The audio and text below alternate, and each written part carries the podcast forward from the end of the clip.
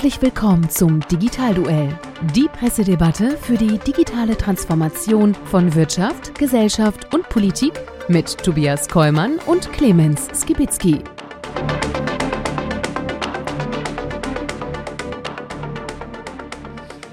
Hallo und herzlich willkommen zum Digitalduell unserer Pressedebatte rund um das Thema digitale Transformation. Mein Name ist Tobias Kollmann und mit mir in den Ring steigt wie immer Clemens Skibitzky. So ist das. Wir freuen uns einmal mehr mit euch durch eine spannende digitale Woche zu gehen und die Schlagzeilen, die uns da besonders aufgefallen sind, hier mit euch gemeinsam zu diskutieren. Und wer uns zum ersten Mal schaut, der kennt vielleicht das Konzept, das dazu kommt, noch nicht. Denn diese Schlagzeilen, die wir in der Presse gefunden haben und hier diskutieren wollen mit dem Partner, die kennt derjenige eben vorher nicht und deswegen müssen wir spontan in den Ring steigen und uns hier die Argumente gegenseitig um die Ohren hauen. Das machen wir diesmal für die Kalenderwoche 12 im Jahr 2021 und es ist somit die 15. Folge vom Digitalduell. Und lieber Clemens, man sieht es sicherlich schon über die Kamera. Wir haben mal wieder die Location gewechselt. Und äh, erzähl mal, wo sind wir hier? Ach, als Historiker freue ich mich so dermaßen. Ich hatte ja mal ganz früher noch äh, Mediengeschichtsseminar oder sowas an meiner Uni. Wir sind nämlich in den Räumlichkeiten der Dumont Mediengruppe. Bei, zu Gast bei Carsten Fiedler, dem äh, Chefredakteur des Kölner Stadtanzeiger des äh, ja, mit Abstand, glaube ich, ne, größten äh, Tageszeitung im Großraum Köln. Und wie es natürlich gehört fürs digital vernetzte Zeitalter, haben die aus dem Newsroom natürlich Print, Online, wird hier alles gemeinsam erstellt, äh, so wie es eben sein muss. Keine Trennung mehr zwischen Online und Offline, je nachdem, was den Leuten besser gefällt. Wir freuen uns, den kennen wir schon lange. Das tun wir und äh, vor dem Hintergrund wird es mit Sicherheit eine spannende Diskussion heute rund um die Veränderung in der Medienwelt geben, aufgrund von Digitalisierung, wenn wir hier schon mal mit so einem eloquenten Gast dann auch hier sprechen dürfen. Aber bevor wir einsteigen in die aktuelle Folge, wie immer der Rückblick auf Schlagzeilen, die wir schon mal besprochen haben und wie sie weitergegangen sind. Denn äh, wir haben das Feedback bekommen, dass das immer sehr, sehr spannend ist, auch nochmal das Ganze zu verfolgen. Und lieber Clemens, ähm, ich starte mal mit einer Meldung aus One-to-One -One vom 25.03. Jeder dritte Deutsche ist auf den Onlinehandel angewiesen. Das war die Diskussion, die wir hatten im Hinblick, was hat sich durch die Pandemie äh, geändert. Und es gaben 37 Prozent an, dass sie neben den lokalen Einkäufen auch auf Online-Händler angewiesen waren während der ähm, Pandemie. Sogar jeder fünfte, 21 Prozent, haben gesagt, dass sie nur über das Internet an der Stelle während der Pandemie sich ausreichend versorgt gefühlt haben. Also spannende Zahlen.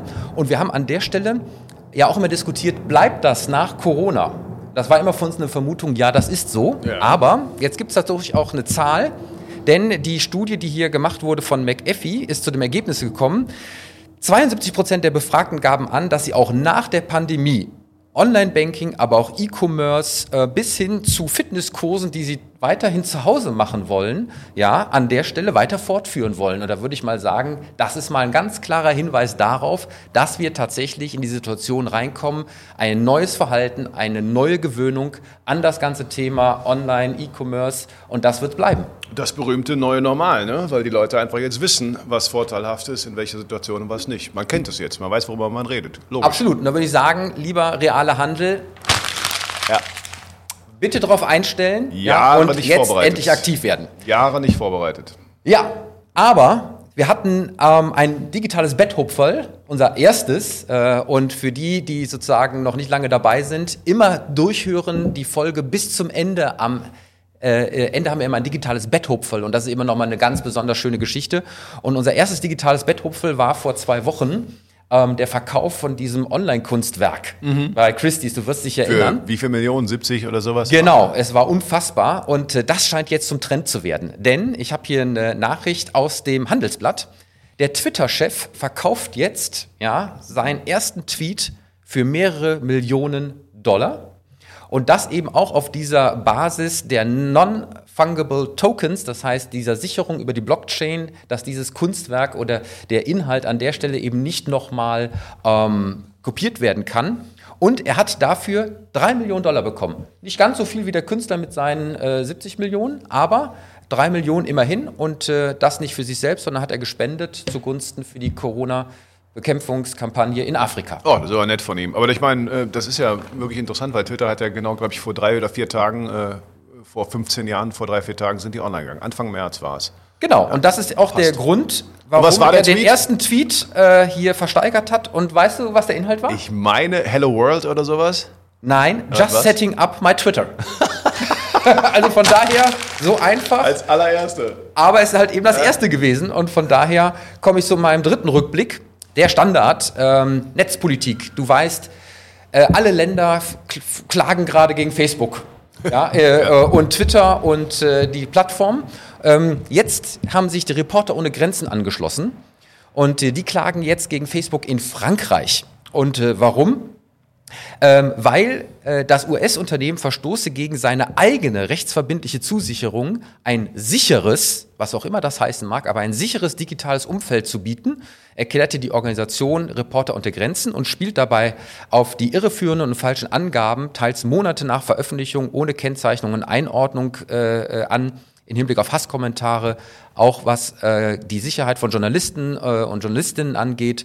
Ähm, und da ist natürlich einmal mehr auch die Satirezeitung Charlie Hebdo mit im Fokus. Und äh, das Spannende hier an dieser Klage, die Modellcharakter haben kann, weil sie eben in Frankreich stattfindet. Dort gibt es eben ein rechtliches äh, Gesetz, das mit derartigen Verstößen nicht nur Geldstrafen verbunden sind, sondern tatsächlich auch Haftstrafen für die Verantwortlichen. Ui. Ui. Ich weiß nicht, ob das sozusagen dazu führt, dass, äh, wenn das durchgeht, äh, äh, Mark Zuckerberg nicht mehr nach Frankreich einreisen darf. Aber ich würde mal sagen, da werden auch noch mal besondere Geschütze aufgefahren. Auf jeden Fall. Auch das werden wir weiter verfolgen, was daraus äh, letztendlich passieren wird. Und äh, damit sind wir sozusagen am Ende des Rückblicks. Und bevor wir jetzt mit der ersten richtigen Schlagzeile für die Diskussion einsteigen, präsentieren wir wie immer den heutigen Sponsor und sagen Danke für die Unterstützung. Das Digitalduell wird Ihnen präsentiert von Startup.mord. Erfolg kennt keine Grenzen. Von Tobias Kollmann. Ja, da bist du jetzt überrascht, lieber Clemens, weil ähm, ich bin selber der Sponsor der heutigen Sendung. Das gibt's doch gar Das nicht. gibt es nicht. Doch, das gibt es, weil Warum ich habe das denn? Ich habe ein Buch mir. geschrieben.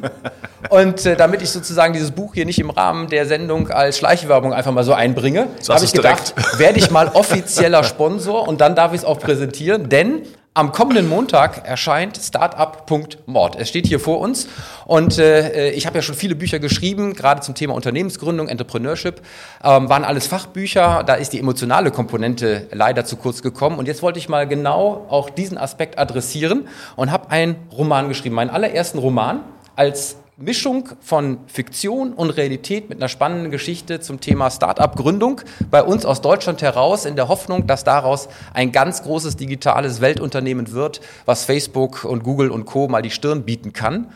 Und sie sind auf dem besten Weg dahin, aber wie es immer so schön ist, alles ist super, alles ist perfekt und dann geht was schief, um eben auch mal die Risiken durchaus mit abzuholen. Dann kommt bestimmt der Mensch. Und dann kommt wieder irgend sowas. Ei, ei, ei. Wir werden es sehen. Ähm, äh, entscheidend für mich ist, dass das ähm, nicht nur für meine Studenten ist, die daraus etwas lernen können, sondern natürlich auch für die Investoren, die unterwegs sind, für alle Gründer da draußen, die es werden wollen und natürlich auch für den ganz allgemeinen Leser im Rahmen, ähm, wenn ihm die Hülle der Löwen gefällt und einfach mal in die, die Kulissen von einem Startup blicken möchte, dann ist das sicherlich das Passende an Geschichte, wie man das ganz einfach mal für sich in einem spannenden Kontext erfahren kann. Also ich liebe ja Papier, aber gibt es auch E-Book und Hörbuch? Du wirst lachen, gibt es.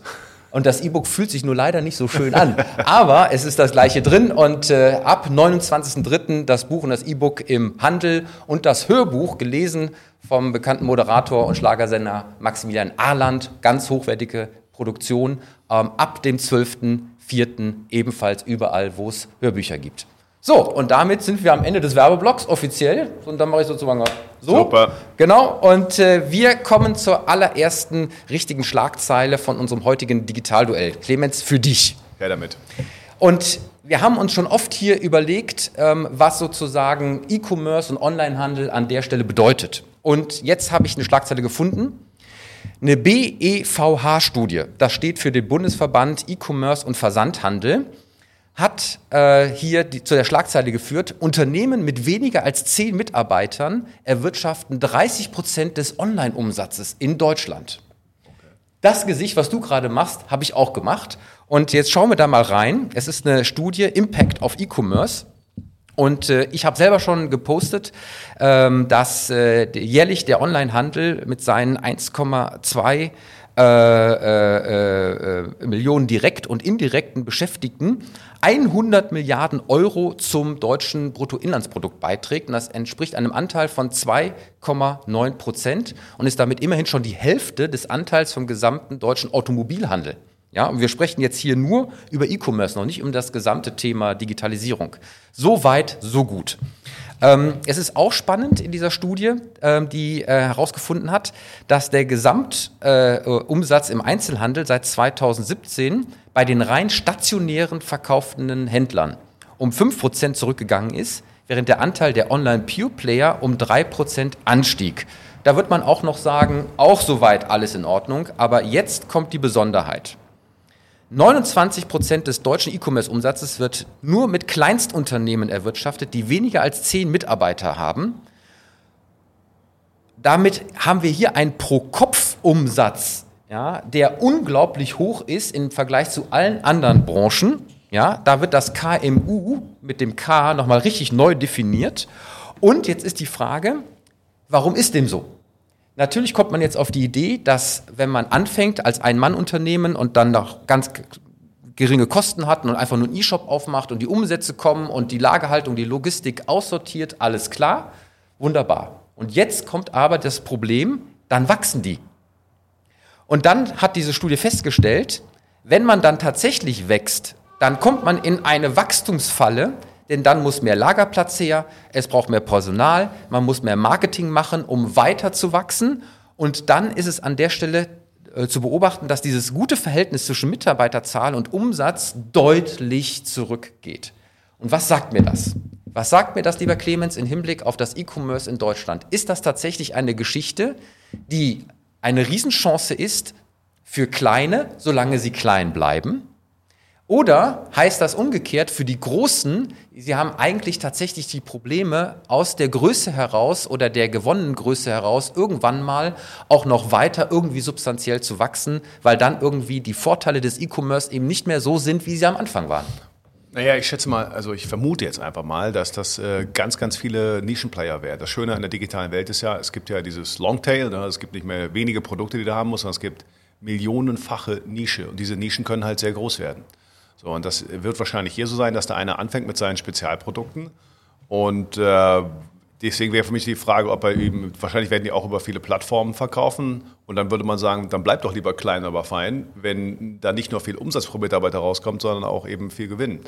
Ähm, weil ansonsten hast du wahrscheinlich so hohe Rüstkosten, dass du, dass du eben nicht mit den großen Plattformen konkurrieren kannst. Aber wir, um äh, wir propagieren doch immer Wachstum, Wachstum, Wachstum, Reichweite, Reichweite, Reichweite. Äh, jetzt ist hier eine Studie, die zumindest nur fürs E-Commerce, da sage ich jetzt mal die Marktplätze und all das außen vor. Ja, ähm, pass auf, am Anfang ist alles super, funktioniert auch alles, ja, aber wenn ihr größer werdet, kriegt ihr Probleme, ja, ja. im Hinblick auf eure äh, äh, entsprechenden Profits. Aber Tobias, da wird doch bei dir nicht anders sein als bei mir, mit dem, wenn du, wenn du als Speaker unterwegs bist und hast kein riesen Rüstzeug oder machst Verkaufsberatungstage alleine, hast ja auch einen hohen Profit. Sobald du Leute einstellst, musst du skalieren. Also dann kannst du skalieren über Headcount, in dem Fall nicht über Produkte. Mhm. Und äh, dann musst du aber auch weiter Aufträge holen, immer größere Aufträge holen. Das meine ich ja mit klein, aber fein. Und das wird hier ähnlich sein, weil du halt diese Nischen hast. Wenn du ein Spezialprodukt hast, das ist ja totaler Spezialisierungsgrad. Warum nicht aber sagen, okay, dann wachst doch vielleicht zusammen.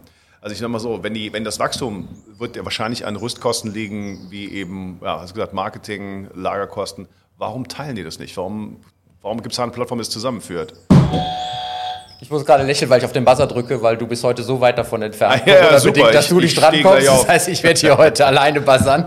Ähm, ja, ich gebe dir recht, wobei das Beispiel mit uns als Speaker, ähm, wir könnten ja rein theoretisch unseren Vortrag digital aufnehmen und unendlich skalieren. Ähm, das, das heißt, ein anderes Produkt. Richtig, wäre ein anderes Produkt, aber nichtdestotrotz, ich frage mich, was das umgekehrt bedeutet für die großen Unternehmen, die ja auch teilweise durchaus ähm, vielleicht enttäuscht sind, gerade am Anfang, weil das alles ihnen als so leicht verkauft wird, ja, und mhm. dann aber eben auf einmal ähm, doch zu einem Projekt wird, was eben nicht mal nur so schnell nebenbei äh, äh passiert und auch in dem Anspruchsdenken der Kunden im Hinblick auch auf etablierte Unternehmen, ähm, was dort eben schon an Professionalität von Anfang an erwartet wird, dass das eben an der Stelle vielleicht nicht gerade dieses Versprechen ist, was durch E-Commerce irgendwie erzeugt wird. Stell etwas online, verkaufe und du wirst sehen, du hast riesen Margen, funktioniert alles reibungsfrei. Hm. Ja, klar. Es ist nicht für jeden was, ne? Und die, ich meine, die Fixkosten, die du da hast, die sind ja schon enorm. Das ist schon klar. Und vor allen Dingen bei den großen Player, die wir da haben schon mittlerweile.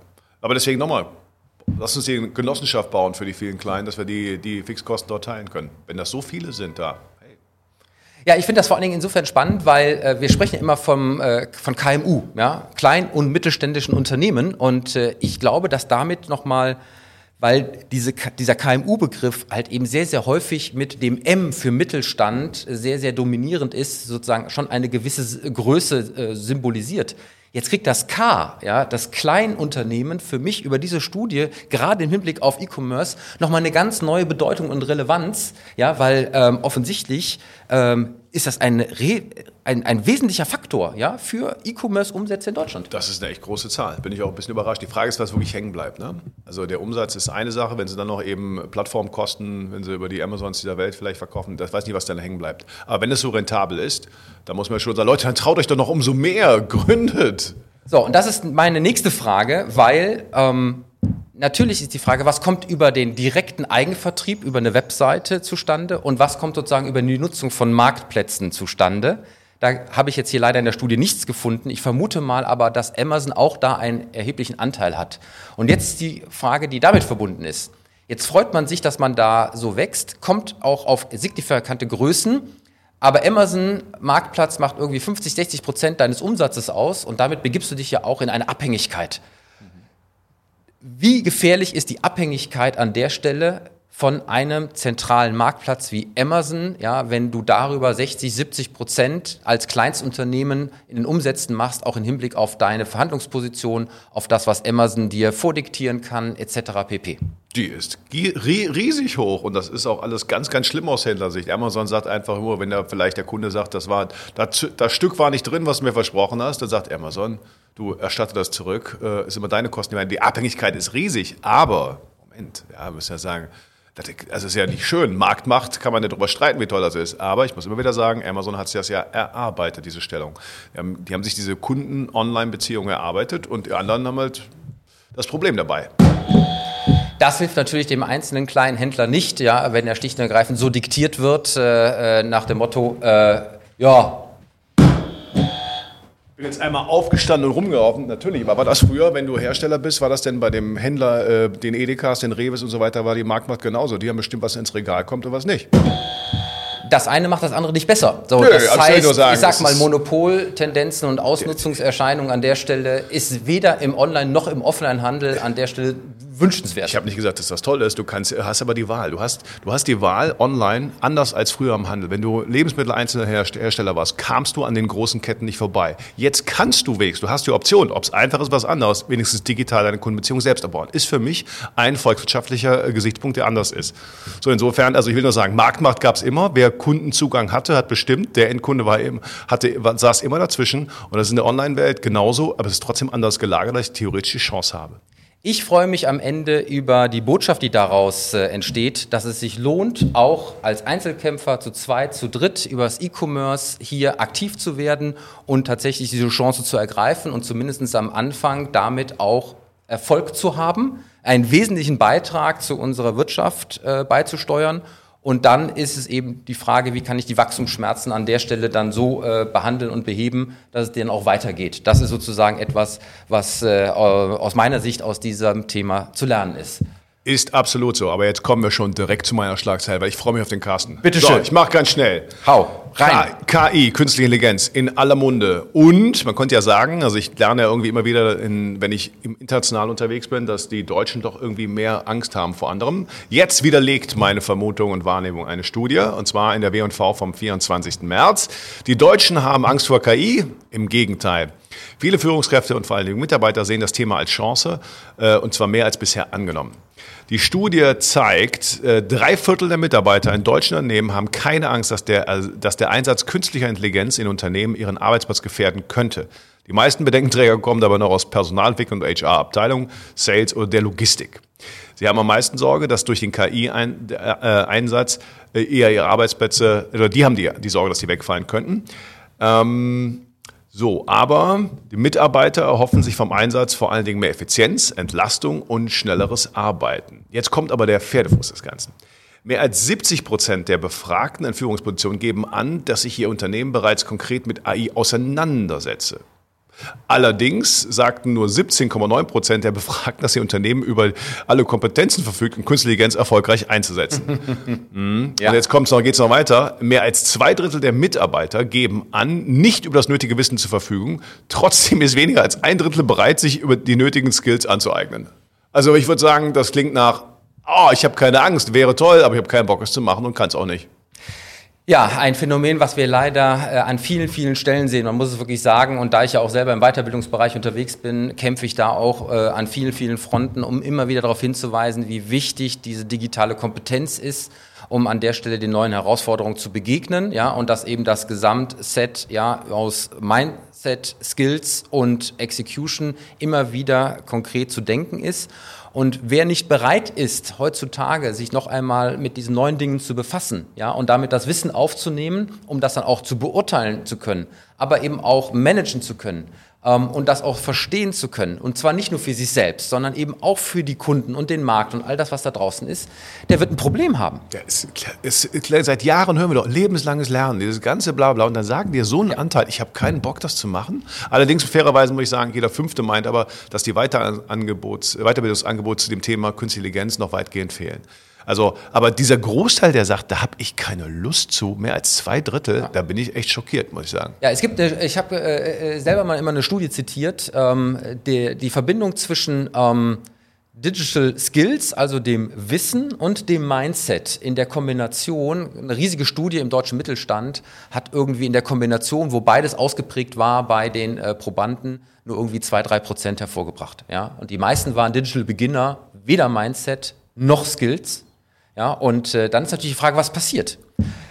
Typisches Beispiel, ähm, du weißt, den Otto-Katalog gibt's nicht mehr. Es wird, wird nicht mehr geprintet. Alle die, die jetzt sozusagen ihre Skills hatten, wie man einen realen Produktkatalog herstellt, haben ein Problem weil das Ganze sich verlagert hat auf einen reinen Online-Shop, mhm. ja, und äh, die entsprechend, die rechtzeitig hingegangen sind und haben sozusagen sich die Kompetenz angeeignet, wie ich auch über einen Online-Shop verkaufen kann. Die waren nach wie vor dabei. Alle die, die beim Printkatalog geblieben sind, waren an der Stelle eben mit ihren Kompetenzen nicht mehr dabei. So, und das sind so Beispiele von Veränderungen. Wenn man da nicht mitgeht mit seinen Kompetenzen, dann darf man an der Stelle eben sich auch nicht wundern, wenn man irgendwann einmal nicht mehr gebraucht wird. Umgekehrt ist das für mich aber auch die ganz klare Verantwortung der Unternehmen, dafür zu sorgen, dass jeder die Chance hat, dazu digitale Kompetenzen aufzunehmen und äh, diese Angebote zu machen, ja, und die Mitarbeiter an der Stelle eben auch nicht alleine zu lassen. Absolut. Also ich muss auch sagen, also ein bisschen schockierend, aber jetzt ganz klare Ansage. Leute, ihr könnt nicht sagen, ach, ich habe eigentlich keine Angst. Und äh, ich habe auch keinen Bock, es zu machen. Das geht ja nicht. Was ist denn das für eine, für eine Geisteshaltung? Es kann nicht sein. Ich muss aber fairerweise sagen, bei all diesen Studien, KI, Künstliche Intelligenz, ich glaube, die Definitionen davon sind so viel wie äh, richtige, also menschliche Intelligenz. Da muss man mal, was zählte dazu? Richtig, ich mal, deswegen will ich es ein bisschen auch auf die allgemeinere Ebene holen, unabhängig ob das KI ist oder allgemeine Digitalkompetenz, weil ähm, ich habe meine auch mal gelesen zu haben, dass unabhängig davon, ob die Bereitschaft da wäre für Weiterbildung, aber auch der überwiegende Anteil der Befragten in diesen Studien immer wieder sagt, sie haben keine Freiräume dafür, sie haben keine Zeit dafür. Und das ist natürlich auch ein Problem. Da wurde immer weiter rationalisiert, da wurde immer mehr Arbeit auf äh, Leute konzentriert und damit ist der Tag picke, packe voll. Und jetzt ist sozusagen nochmal die Anforderung obendrauf und jetzt müsst ihr euch bitte auch noch weiterbilden. Ähm, und wenn es geht, auch noch auf eigene Kosten, da gibt es auch Unternehmen, die das so handhaben und sehen. Das ist aus meiner Sicht natürlich der Pferdefuß auf der anderen Seite, was man dann eben beachten muss, weil es sonst eben auch nicht funktioniert. Ja, man muss dann eben auch tatsächlich die Freiräume geben, dass die Mitarbeiter sich in den jeweiligen Gebieten weiterbilden können. Absolut richtig. Ja. Aber man muss sagen, wenn man es eben nicht macht, dann hat man gleich bald ganz viel Zeit. Ne? Ja, und ich sag mal, das ist aus meiner Sicht auch eine Anforderung ähm, an die Betriebsräte. Ja, weil ähm, ich glaube, dass das Thema digitale Kompetenzen einen ganz neuen Schulterschluss zwischen Unternehmensführung und äh, äh, Betriebsräten und damit Arbeitgeber- und Arbeitnehmerseite sind, weil sie sitzen da im gleichen Boot. Alle brauchen die Kompetenzen für die weitere Entwicklung, egal auf welcher Ebene. Und es ist sozusagen vom strategischen Interesse, dass diese Kompetenz bei den Mitarbeitern sich dann auch entwickelt für die äh, weitere Unternehmensentwicklung. So, und daraus ergibt sich aus meiner Sicht eine wunderschöne Klammer in diesem Feld zwischen diesen eigentlich in der Öffentlichkeit immer so ein bisschen gegeneinander agierenden äh, äh, Gremien, aus meiner Sicht äh, zu Unrecht so immer so interpretiert. Aber ähm, das ist für mich einer der größten Schulterschlussmöglichkeiten überhaupt ja, für die beiden Seiten über die Digitalisierung und die Kompetenz der handelnden Akteure im Unternehmen zusammenzufinden und darauf in irgendeiner Art und Weise ein Programm und eine Strategie aufzubauen. Absolut. Sollen Betriebsräte hätten eine völlig neue Aufgabe und vor allen Dingen nicht über nur äh, verhindern, was oft genug passiert. Habe ich auch erlebt. Was? Soziale Medien? Nee, will ich nicht. Wenn die einmal begriffen haben, dass ich enger mit meinen, meinen Mitarbeitern kommunizieren kann, dann waren die Betriebsräte ganz weit vorne. Und da müssen diesen Geist brauchen wir eigentlich. Aber gut, so war's. ist es. Wir werden auch das weiter beobachten und äh, äh, wir haben jetzt an der Stelle die ganz große Freude und äh, Ehre, den Gastgeber der heutigen Sendung hier bei uns begrüßen zu dürfen.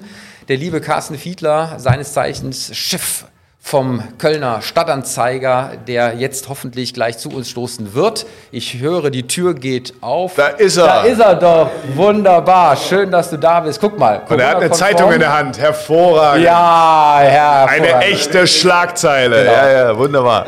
Aber ganz ehrlich, ist vollkommen in Ordnung. Du siehst, ich arbeite ja auch noch mit Papier und äh, von daher ist das äh, an der Stelle auch vollkommen äh, äh, äh passt. passt. Sehr genau. gut. Sehr gut. Lieber Carsten, herzlichen Dank äh, für die Einladung. Schön, dass wir hier sind. Äh, und äh, erzähl mal ganz kurz, wer bist du und was machst du? Ja, Carsten Fiedler. Ich bin jetzt im fünften Jahr Chefredakteur des Kölner Stadtanzeigers. Davor war ich drei Jahre Chefredakteur des Express. Ich bin auch ein Kind dieses Ladens hier, Dumont. Hier habe ich meine allerersten journalistischen Schritte gemacht. Ähm, hier war ich auch in den Jahren 94 bis 2001 als relativ junger Journalist beim Express Lokalchef hier in Köln. Ich komme eigentlich äh, aus der Voreifel, darf ich ja hier mal sagen, also aus der Nähe von Euskirchen. Aber wenn man mal äh, Lokalchef des Express gewesen ist, dann definiert man sich natürlich als Kölner. Und ähm, ich war dann äh, ein paar Jahre in Berlin von 2001 an äh, bei Springer, bei der Welt äh, und äh, habe da auch so diese erste Phase Newsrooms miterlebt, habe mich ein bisschen geprägt. Und dann hat es mich wieder zurück ins Rheinland verschlagen, allerdings keine Punktlandung wieder in Köln, sondern ein bisschen weiter nördlich aufgeschlagen bei der, bei der Rheinischen Post. Ups. Da war ich äh, auch sieben Jahre und dann wiederum, wie gesagt, ab 2014 zurück in Köln. Zur Krönung dann nach Hause. Richtig, so fühlt sich das auch an. Und äh, ja, es ist wirklich so, ähm, es macht noch mal so 20, 30 Prozent mehr aus. Also hier in der Stadt zu arbeiten, ne, in der man gerne ist, in der man äh, aufgewachsen ist, ein Stück weit auch, und die man äh, in sein Herz geschlossen hat, macht echt Spaß. Ich sag mal, äh, das kann ich an der Stelle natürlich äh, mehr als unterstützen, weil äh, wie du weißt äh, und wie du weißt und wie viele andere auch wissen, äh, ich fühle mich ja auch so ein bisschen als Kind dieses Hauses, ja. weil mein Vater ja über viele, viele Jahre lang hier Cheffotograf am Kölner Express war und hier gewirkt hat und mich auch immer mit zur Arbeit genommen hat. Und von daher freue ich mich eben auch vor dem Hintergrund mal wieder hier zu sein. Leider vor ein paar Jahren äh, gestorben, ja. ähm, aber nichtsdestotrotz immer wieder gerne in Erinnerung gebracht. Zum Glück habe ich noch einen zweiten Papa zu Hause, äh, mit dem ich groß geworden bin, ähm, Familienunternehmer im Möbelbereich und äh, der sei an dieser Stelle auch herzlich gegrüßt. Lieber Carsten, du hast uns bestimmt eine Schlagzeile mitgebracht. Ja, wie könnte es anders sein? Äh, habe ich natürlich eine Schlagzeile im Gepäck. Die Schlagzeile heißt schlechte Note für Digitalisierung und sie bezieht sich auf das Thema Schule und Bildung. Ähm, Ihr habt es vielleicht auch äh, gesehen, der Stadtanzeiger hat eine große Umfrage gemacht, einen Schulcheck. Mehr als 11.000 Leute haben da mitgemacht. Und ähm, da sind Ergebnisse rausgekommen, ähm, die mich nicht nur nachdenklich gestimmt haben, sondern ehrlicherweise auch geschockt haben. Also es waren wirklich 11.000, die mitgemacht haben, Lehrkräfte, Eltern, aber auch Schülerinnen und Schüler. Und äh, insgesamt äh, wurde die Note 4 Plus vergeben für die Digitalisierung äh, in den Schulen. Ähm, das hört sich jetzt noch nicht ganz so dramatisch an. Was mich wirklich äh, vor allen Dingen ähm, zum Nachdenken gebracht hat, ist, dass die Lehrkräfte selbst sich für ihre Ausbildung im Studium, ähm, eben auch für die Herausbild äh, Herausforderung der digitalen äh, Lehrweise insgesamt eine Note gegeben haben im Durchschnitt von 5,2, also mangelhaft. Manche von denen haben sich sogar selbst eine 6 gegeben, also für die, für die Ausbildung, die sie genossen haben äh, an, der, an der Uni. Und äh, ja, das ist schon, finde ich. Äh, in Bezug auf Digitalisierung. In Bezug auf Digitalisierung, ja. genau. Mhm. Das ist schon sehr, sehr frappierend. Ähm, und äh, ja, das führt uns auch beim Stadtanzeiger so ein bisschen zu der Fragestellung, äh, wie kann man eigentlich dieses Problem lösen? Ne? Klar, auf der einen Seite äh, sind diejenigen, die jetzt natürlich Lehrer sind, auch äh, schon vor ein paar Jahren ausgebildet worden. Vielleicht hat sich da das eine oder andere auch schon verändert, aber ich glaube, es ist grundlegend immer noch ein Riesenproblem. Äh, das Ausbildungsthema ist eins, aber auch das Ausstattungsthema an den Schulen, das ist auch zur Sprache gekommen in dieser Umfrage. Da haben gesagt, dass also jeder Dritte, der an dem Schulcheck teilgenommen hat, dass es an ihrer Schule keine digitalen Endgeräte gibt. Und äh, mehr als die Hälfte aller Lehrerinnen und Lehrer hat bemängelt, dass es an ihren Schulen keine stabilen Internetverbindungen gibt. So viel ja. zum Thema Homeschooling. Ähm, übrigens auch etwas, was ich selber erfahre. Ich habe drei Kinder, von denen gehen zwei ähm, äh, aufs Gymnasium ähm, hier in Köln. Und äh, das Homeschooling-Szenario und das Setting äh, ist nur sehr, sehr mühsam ans Laufen gekommen. Mittlerweile, finde ich, geht es im Wechselunterricht, aber ja, das sind Dinge, die, die, die mich persönlich beschäftigen, die uns auch als Zeitung beschäftigen. Und wir stellen uns da jetzt die Frage, was machen wir mit dem Thema? Wie kommen wir da weiter? Wie können wir da auch möglicherweise Lösungsansätze anbieten? Und wie können wir da auch in vielleicht Kombination mit, mit, mit der Wirtschaft, Stichwort ähm, Public-Private Partnership, ähm, wie können wir da an, an Verbesserungen der Situation arbeiten? Also äh, ich habe zwar meine Jungs inzwischen aus der Schule raus, aber meine Frau ist Lehrerin und von daher kriege ich dieses Drama tagtäglich mit und äh, kriege da auch teilweise Dinge erzählt, äh, die ich hier gar nicht äh, wiedergeben möchte. Aber was ich bestätigen kann, ist äh, natürlich dieser Mangel auf allen Ebenen, ohne aber auch gleichzeitig auf das äh, doch teilweise sehr hohe Engagement von einzelnen Lehrern hinzuweisen, die an der Stelle wirklich versuchen, äh, unter den gegebenen Rahmenbedingungen in irgendeiner Art und Weise auch das ganze Thema Digitalisierung und äh, Homeschooling etc. pp. durchzuführen, bis hin, ähm, dass die teilweise selber PC-Spenden organisieren von Unternehmen, ähm, um Kindern, die sich das nicht leisten können, die Dinger nach Hause zu stellen, damit sie eben an dem ähm, Homeschooling auch teilnehmen können. Auch das gehört an der Stelle zur Wahrheit, ähm, dass wir natürlich an der Stelle Mangel haben, aber eben auch Engagement haben. Aber wenn du jetzt sagst, was können wir tun, aus meiner Sicht, ähm, weiß ich, Clemens, wie das, ob du das anders siehst, aber für mich ist einmal, weiter den politischen Druck aufrechterhalten, ja, weil das ist eine Kernaufgabe dieses Staates, ja, ein Hoheitsgebiet ja, äh, insbesondere von den Ländern. Punkt eins. Punkt zwei, die äh, Initiativen von privaten Unternehmen hier zu helfen, Klammer auf, was die Schulen äh, auch zulassen dürfen. Ja, auch das ist ja ein Riesenthema. Was darf man eigentlich? Denn wir haben ja auch diese äh, Problematik, da haben einige Lehrer angefangen, äh, sich dann auszustatten, weil das nicht schnell genug ging und dürfen aber diese privaten Geräte gar nicht benutzen im äh, Schulzusammenhang, Sicherheit, Datenschutz etc. pp. Ähm, und das, äh, das Dritte ist äh, aus meiner Sicht ähm, tatsächlich das Thema Kompetenz, Digitalkompetenz bei den Lehrern selber.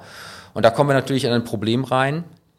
Alle Lehrer Digitalkompetenz haben als Querschnittsfunktion oder einen Digitallehrer haben für was auch immer man das nennen will, Digitalkunde etc. pp äh, um das an der Stelle als Kompetenz zu vermitteln. Etwas, was wir in der politischen Diskussion ja auch schon hatten. Ja, also erstmal äh, vorneweg, ja, meine Schwester ist auch Lehrerin in Köln, ich kriege das auch immer live mit. Ähm, ja, wir sehen jetzt in den Schulen zu Corona-Zeiten das, was ja halt jahrelang verpennt wurde. Das fängt an bei der Infrastruktur natürlich. Und man muss sagen, speziell im Fall Köln müsste man wirklich tun, was, sehen, was wir hier tun können. Wir haben hier Minette Cologne, haben wir hier einen Anbieter wie wenige andere Städte und wir kriegen es trotzdem nicht gebacken. Das ist schon, äh, da müsste man wirklich mal neue Wege gehen.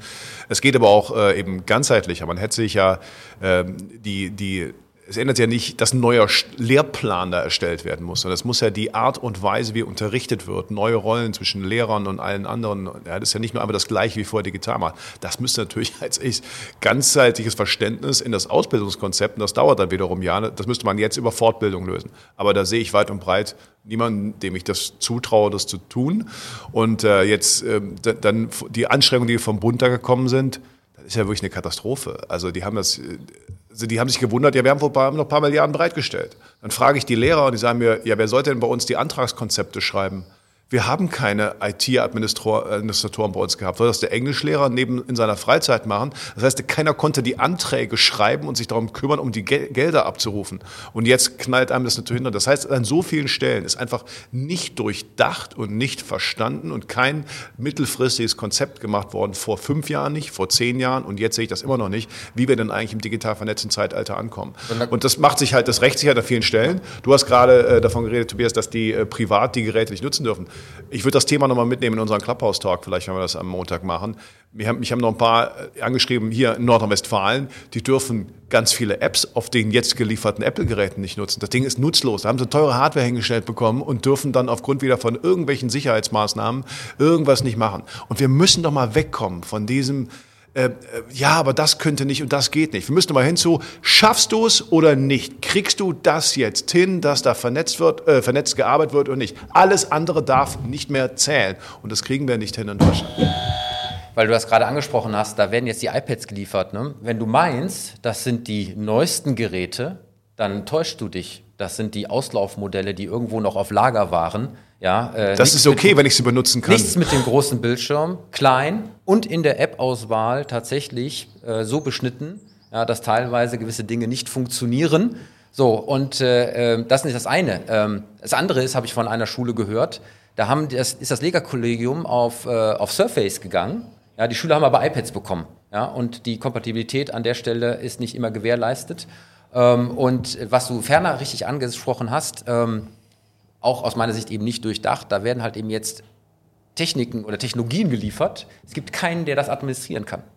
Ja, ja, es gibt keinen digitalen Hausmeister, ja, natürlich, den der in irgendeiner Art und Weise. Du ja, hast doch auch Hausmeister fürs Gebäude, für die Heizung und alles. Da musst du, das ist doch das, das Erste, woran du denken musst. Ich frage mich halt, dass weder im Bund noch im Land, was sitzen denn da für Leute, die daran nicht denken? Also es ist für mich wirklich langsam, äh, oh, ich muss mich schon wieder aufregen über diese ganze Konzeptlosigkeit. Nur jetzt knallt uns das halt alles um die Ohren. Aber um es pragmatisch zu machen. Carsten, ihr habt hier eine riesen Medienmacht. Lass uns zusammensetzen und sagen, pass mal auf, liebe Oberbürgermeisterin, Ned Cologne und sonst wer, habt ihr denn da fähig? Und wenn ihr niemanden habt, dann holt die Freiwilligen, was mir so auf den Keks geht. Das ist in diesen Ministerien, hast du irgend, dann heißt es immer, wurden wir dafür Berater unheimlich viel Geld ausgegeben. Wir brauchen gar keine teuren Berater. In so einer Stadt wie Köln, wir kriegen hier sofort, wenn du sagst, wir setzen da um, ich hole dir die zehn klügsten Köpfe zu dem Thema ran, die machen das freiwillig und ehrenamtlich, aber die verschwenden ihre Zeit nicht in irgendeiner so PR-Maßnahme, sondern da muss es auch gemacht werden. Ja, das, das machen genau wir, das, genau das haben wir vor. Also das ist, ähm, glaube ich, ähm, ein ganz wichtiger Punkt.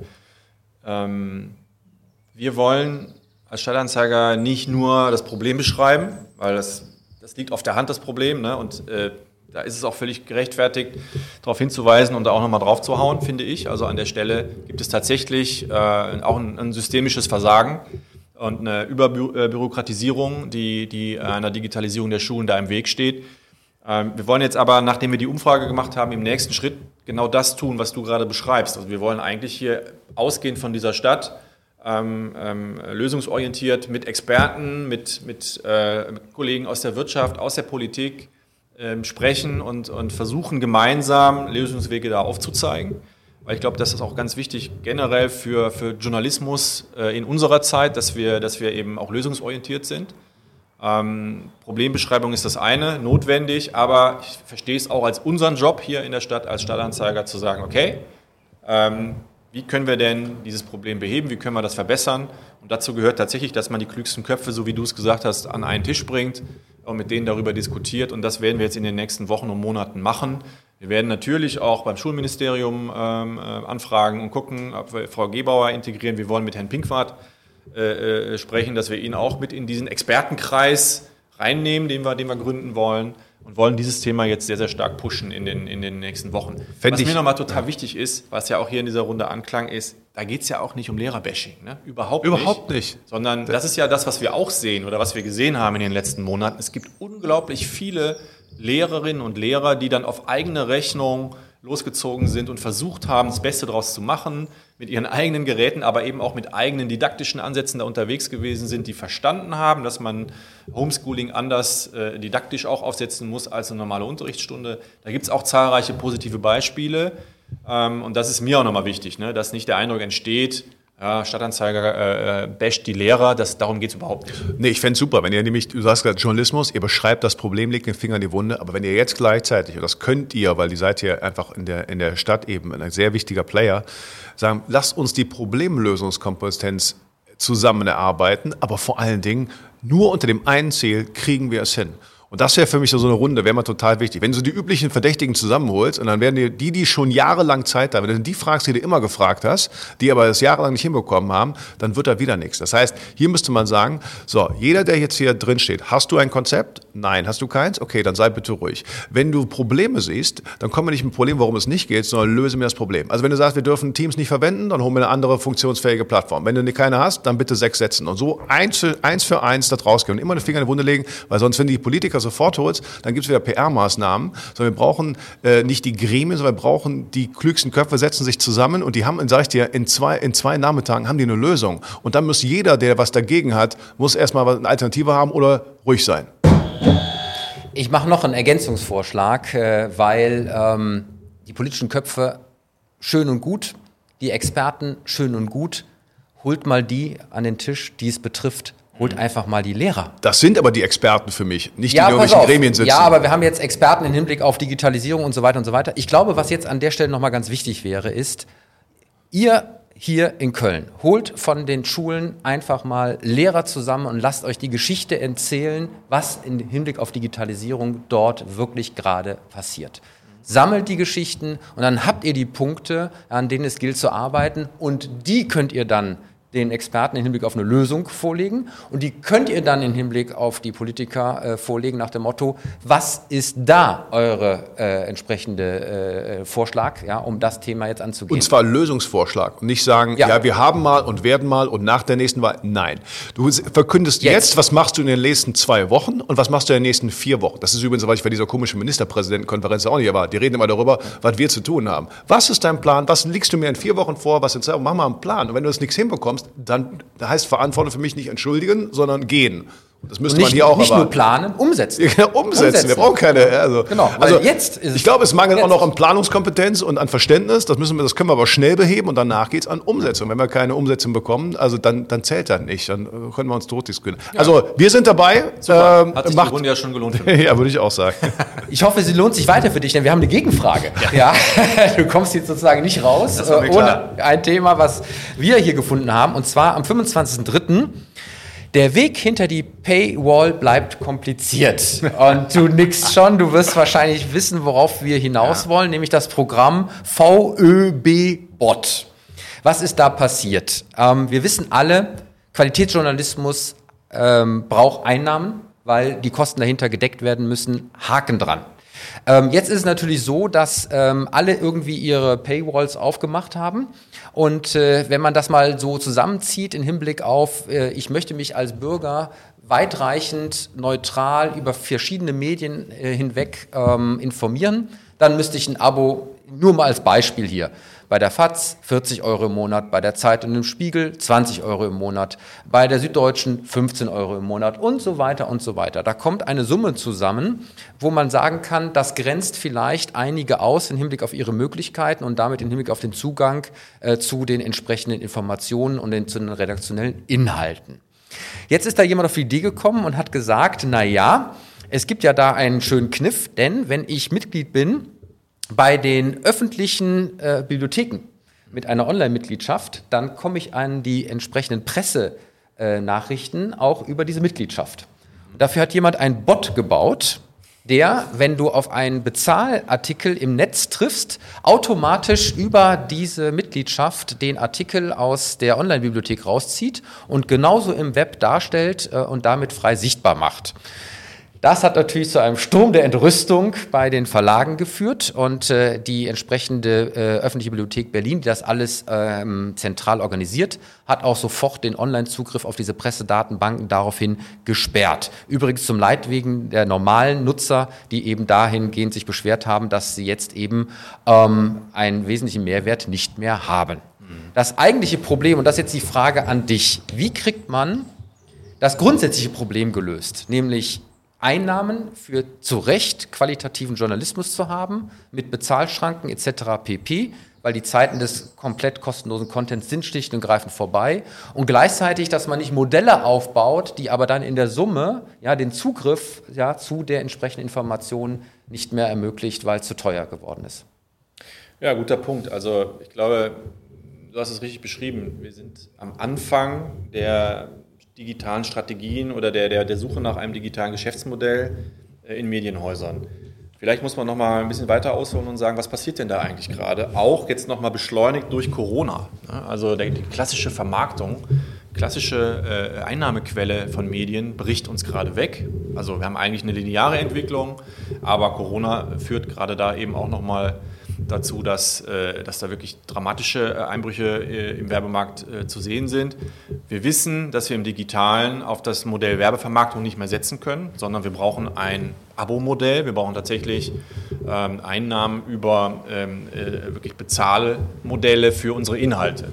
Da, glaube ich, stehen fast alle noch, alle Medienhäuser, und wir experimentieren natürlich mit den unterschiedlichsten Modellen. Das tun wir auch beim Stadtanzeiger.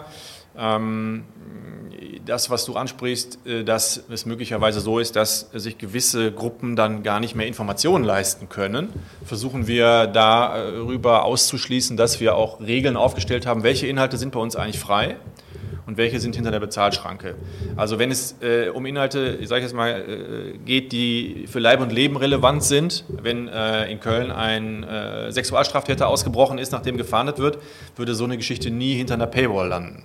Oder wenn es auch in, im Corona-Kontext äh, äh, Ansagen gibt der Landesregierung, der Bundesregierung, die unmittelbare Wirkung haben auf mich, ähm, dann sind die auch nicht hinter einer Paywall. Also da gibt es schon immer noch zwei Ebenen, die wir bespielen. Einmal die freie äh, frei zugängliche Inhaltewelt und natürlich auch die, die Abo-Welt. Ähm, wir, wir sehen gerade ein zartes Pflänzlein wachsen, was die digitalen Abos angeht. Beim Stadtanzeiger haben wir jetzt, wenn man äh, auch die Zeitungsupgrader dazu nimmt, ähm, ungefähr 25.000 bis 30.000 Abonnenten. Es gibt aber auch reine Digital-Only-Abonnenten, ne, die mit der Zeitung gar nichts mehr zu tun haben oder auch nicht mit dem E-Paper. Da stehen wir jetzt so bei 8.500, 9.000 Digital-Only-Abonnenten. Ist für die letzten anderthalb Jahre, in denen wir das forciert haben, eine ganz gute Entwicklung. Wir kommen aber sicherlich irgendwann tatsächlich auch nochmal zu der Frage, ähm, wie stellen wir sicher, dass wir da nicht nur für eine viel zu enge Zielgruppe Inhalte produzieren. Ich meine, da, da, sind wir, da, sind wir, halt gerade tatsächlich so im, äh, im Modus des Experimentierens und des Ausprobierens. Und wir sehen zum ersten Mal, also finde ich jetzt auch, äh, wenn ich mal auf meine Zeit als, als Journalist zurückblicke, äh, in den letzten anderthalb Jahren durchaus gute Ansätze, die, die mich zu der ähm, Hoffnung bringen, dass wir über diese Art von Geschäftsmodellen auch eine Überlebenschance im Digitalen haben. Ich meine, äh, dass das an der Stelle natürlich auch ein bisschen Quadratur des Kreises ist, ist mir schon bewusst. Ähm, und äh, eigentlich wäre eine Lösung, wenn sich alle Verlage dann doch irgendwie mal committen würden auf ein gemeinsames Modell. Aber das ist ja auch nicht der Fall. Dabei hat man ja auch eigentlich gelernt, dass gerade im Netz ja mit den Plattformen der Reichweite das eigentlich ja das Ziel und die Lösung sein könnte. Aber ist schwer. Das wäre das Spotify für, für, für, für Inhalte. Das ist ja auch eine Diskussion, die immer wieder diskutiert wird. Die halte ich auch für reizvoll. Also wenn ich aus einer reinen Nutzerperspektive mir das angucke, äh, selber Spotify-Nutzer, äh, wenn man sich mal überlegt, wie Spotify die Musiknutzung revolutioniert hat, wie, wie toll das ist, dass du immer, wenn du den Impuls hast, gerade etwas hören zu wollen, das genau auch abrufen kannst dann ist es natürlich sehr reizvoll, sich das eben auch vorzustellen für Informationen, für klassisches Nachrichtengeschäft. Aber da äh, muss man sagen, kommen wir natürlich aus einer ganz anderen Struktur, äh, strukturellen Welt, aus einer strukturierten Welt. Wir kommen aus einer Verlegerwelt, wir kommen auch da aus einem Föderalismus mit unglaublich vielen äh, Medien- und Zeitungsangeboten sodass ich äh, ehrlicherweise nicht daran glaube, dass äh, wir in naher Zukunft ähm, eine gemeinsame Plattform sehen werden aller Inhalteanbieter, nehmen wir mal jetzt äh, in Deutschland oder auch äh, europaweit, die sich dann auf ein solches äh, Modell einigen können. Ist aber schade, weil ich hätte ja immer gesagt, die, also ne, ich bin ein Riesenfreund davon, digital und äh, nicht digital als eins zu sehen und deswegen zu sagen, Mensch, ihr seid die Leute hier vor Ort, ihr seid die, die mich abholen und heute habe ich entweder oder. Ich habe euch oder ich habe andere. Wenn ich euch hätte und ihr seid die quasi, die mich akquiriert haben über die lokale Nähe, über die lokale äh, Expertise. Und dann sagt ihr mir, ja, aber klar kannst du bei uns noch die anderen Dinge auch lesen. Wir holen uns halt einen kleinen Share daran und äh, hast da, du hast da quasi Abo-Paket mit drin, dann wäre das für mich als Nutzer das total Logische. Ich sehe es übrigens dem Einzelhandel auch genauso. Ja? Wenn, es, wenn es wäre, ich kann bei mir in der Südstadt oder bei mir in Lindenthal irgendwas, kann ich bei jemandem kaufen und der kann mir sagen, gleichzeitig kannst du es aber auch noch online bestellen. Ich hab, bin halt, er hat mir halt den, den anderen Lied gebracht, das halt eins zu sehen. Das wäre schon sehr reizvoll. Ich glaube, da müsste es auch hingehen. Aber du, wahrscheinlich die, ist die DNA von Verlagen da äh, noch nicht so weit, oder? Ich, wie gesagt, ich halte das für eine sehr reizvolle Idee. Ich glaube, dass wir in den nächsten fünf bis acht Jahren das nicht sehen werden, aber möglicherweise werden wir, wenn wir, wenn wir jetzt erstmal die Grundfesten, also das Fundament für, für ein digitales Geschäftsmodell äh, implementiert haben. Darum geht es gerade. Ne? Also wir über Jahre, daher kommt ja auch äh, eigentlich dieser Anspruch, äh, Informationen sind frei, frei zugänglich, kostenlos. Äh, ist das so gewesen? Gab es eigentlich nur reine Reichweitenmodelle? Äh, die Verlage haben vor, also mit, mit, dem Beginn des Internets geglaubt, sie haben mit dem Internet eine, eine verlängerte Werkbank für ihre Printinhalte und haben eigentlich äh, das Internet gesehen als eine Werbeplattform für ihre Zeitungen, für ihre alten Printprodukte. Irgendwann hat man das noch auf E-Paper ausgedehnt ne, und hat dann gedacht, wir hätten jetzt ein, man hätte ein digitales Geschäftsmodell. Ist aber nicht so. E-Paper ist nichts anderes als äh, eigentlich auch eine Verlängerung des alten Printmodells. Ähm, so, jetzt kommen wir irgendwann aus dieser Welt heraus mit sehr viel Mühen wieder zurück zu einem Ansatz, in dem wir feststellen, es lässt sich tatsächlich mit klugen Inhalten, mit, mit, mit personalisierten Inhalten, mit Inhalten, die auch äh, ich sage mal, ein Stück weit KPI-orientiert sind in der Frage, was wollen unsere Leser eigentlich von uns, das gucken wir uns ja sehr, sehr genau an, kommen wir äh, in eine Situation, in der wir feststellen, es funktioniert. Noch auf einem relativ niedrigen Niveau. Ne? Also das, was wir zurzeit erlösen über, über digitale Abos, reicht natürlich noch bei weitem nicht aus, um einen solchen Apparat, wie den wir hier haben, zu finanzieren. Wir haben aber auch immer noch das, das alte Geschäftsmodell, das weiterläuft. Und ich glaube, irgendwann in diesem Prozess werden wir an diesen Punkt kommen, wo dieses Spotify-Modell, so nenne ich es jetzt mal, nochmal äh, tiefer äh, betrachtet wird und vielleicht dann tatsächlich irgendwann doch noch die Lösung sein könnte. Das Thema würde ich gerne mit euch verlängern in unsere Clubhouse-Diskussion. Denn das ist etwas, wo ich sage, da müssen wir noch mal genauer hinschauen. Und äh, leider von Hinblick auf die Uhr für heute sind wir schon wieder durch. Aber ähm, das soll nicht heißen, dass wir an der Stelle eben am Ende der Diskussion sind. Und äh, ich äh, habe ja gerade schon angedeutet, wir haben unseren Nachschlag bei Clubhouse. Und äh, wir versuchen immer dort in unserem Zuschauer-Talk nochmal ein spannendes Thema konkreter zu behandeln in dieser Drop-in-Audio-Chat-Community. Und äh, immer montags um 18 Uhr in unserem Clubraum Digitalduell ist eben unser Thema diesmal Zeitungen und Digitalisierung zwischen Auflagen, Schwund und Bezahlschranke. Und ich hoffe, lieber Carsten, du hast Zeit und äh, bist damit dabei und diskutierst mit uns mit. Und lieber Clemens, damit sind wir wieder am Ende der heutigen Sendung, die sich hoffentlich mal wieder sehen und hören hören lassen kann. Und wo kann man das? Ich hoffe einfach mal, nein, so wird es sein. Natürlich, wieder Sonntag früh wird alles da sein auf YouTube und den gängigen Podcast-Plattformen von dieser, Soundcloud und so weiter. Und natürlich auch www.digitalduell.de, unserer Website. Und man sieht alles auf Twitter und auf Facebook und so weiter. Also einfach nachschauen. Sonntag immer fester Termin gesetzt und Montag machen wir den Nachschlag dann bei Clubhouse. Und da freut mich wirklich sehr darauf, dass wir da nochmal drüber reden, weil das ist ja wirklich schon ein Thema, was uns auch lange beschäftigt. Genau, aber diese Sendung wäre natürlich wie immer nicht möglich ohne die Unterstützung unserer zahlreichen Partner und deswegen bedanken wir uns bei Gebhardt Media, Deutschlands führendem innovativen Podcast-Producer, der lieben Sherin de Bruyne, Unternehmerin und Kommunikationsexpertin mit Persönlichkeit, die unsere Stimme für das Intro und das Outro ist. Wir bedanken uns normalerweise bei unserem Sponsor und damit. Ich bedanke mich bei dir. Danke dir und äh, bin gespannt, wie das Buch an der Stelle ankommen wird. Wir bedanken uns natürlich bei unserem Gastgeber Carsten Fiedler, Chefredakteur vom Kölner Stadt Stadtanzeiger. Ja, und wenn ihr uns mal gerne zum einen Digitalmodell herausfordern wollt, dann nehmt doch bitte Kontakt mit uns auf über unsere Webseite und äh, ladet uns einfach ein. Und dann heißt es frei nach den Höhlen, wir kommen mit allem Mann vorbei. Hurra, hurra. Ihr könnt uns natürlich auch weiterhin eine Zuschauerfrage schicken. Bitte nutzt dafür die E-Mail-Adresse frage.digitalduell.de. Last but not least, unsere Titelmelodie kommt von musicfox.com. Und lieber Clemens, damit sind wir fast am Ende. Habe ich was vergessen? Äh, kein Betthupferl diesmal? Doch, das okay. digitale Betthupferl habe ich okay. noch. Schön, dass du mich darauf ansprichst. Und zwar, wusstest du, dass es auch einen digitalen Placebo-Effekt gibt? Nee, was soll das sein? Da, das habe ich bei Placebo kenne ich, aber nicht Das habe ich bei heise.de gefunden am 24.03. und tatsächlich genauso wie es im medizinischen Bereich für die Pillen und Medikamenten ist, gibt es einen Placebo-Effekt im Digitalbereich bei Gesundheits-Apps. Das heißt, je stärker du Informationen, positive Informationen bekommst im Hinblick auf die Wirksamkeit dieser Apps umso stärker wirken sie bei dir tatsächlich in der äh, Wahrnehmung. Da gab es eine Studie, und diese Studie hat das mal an einem Experiment durchgeführt und äh, tatsächlich, wem vorab vermittelt wurde, dass eine Gesundheits-App positive Wirkung zeigt, war auch nach ihrer Nutzung eher davon überzeugt. Also es gibt tatsächlich auch dieses Phänomen in der digitalen Welt. Ich habe nur gedacht, das wäre immer negativ, wenn man googelt, was man für Symptome hat. Danach glaubt man, man ist todkrank. Aber schön, dass es auch andersrum funktioniert. So ist es. Ich gebe dir einfach eine App gegen, was weiß ich, Schlafstörungen, Übergewicht Und oder sonstiges. ihn. Sag dir vorher, wie toll die ist und wie gut die wirken wird. Und dann ist es so, dass das bei dir tatsächlich der Fall sein wird. Das ist sozusagen auch eine Form der neuen Digitalität. Und damit sage ich Danke für die Aufmerksamkeit, fürs Zuhören und fürs Zuschauen. Und wie immer beende ich die Sendung mit einem Macht es gut, macht es digital und bleibt gesund.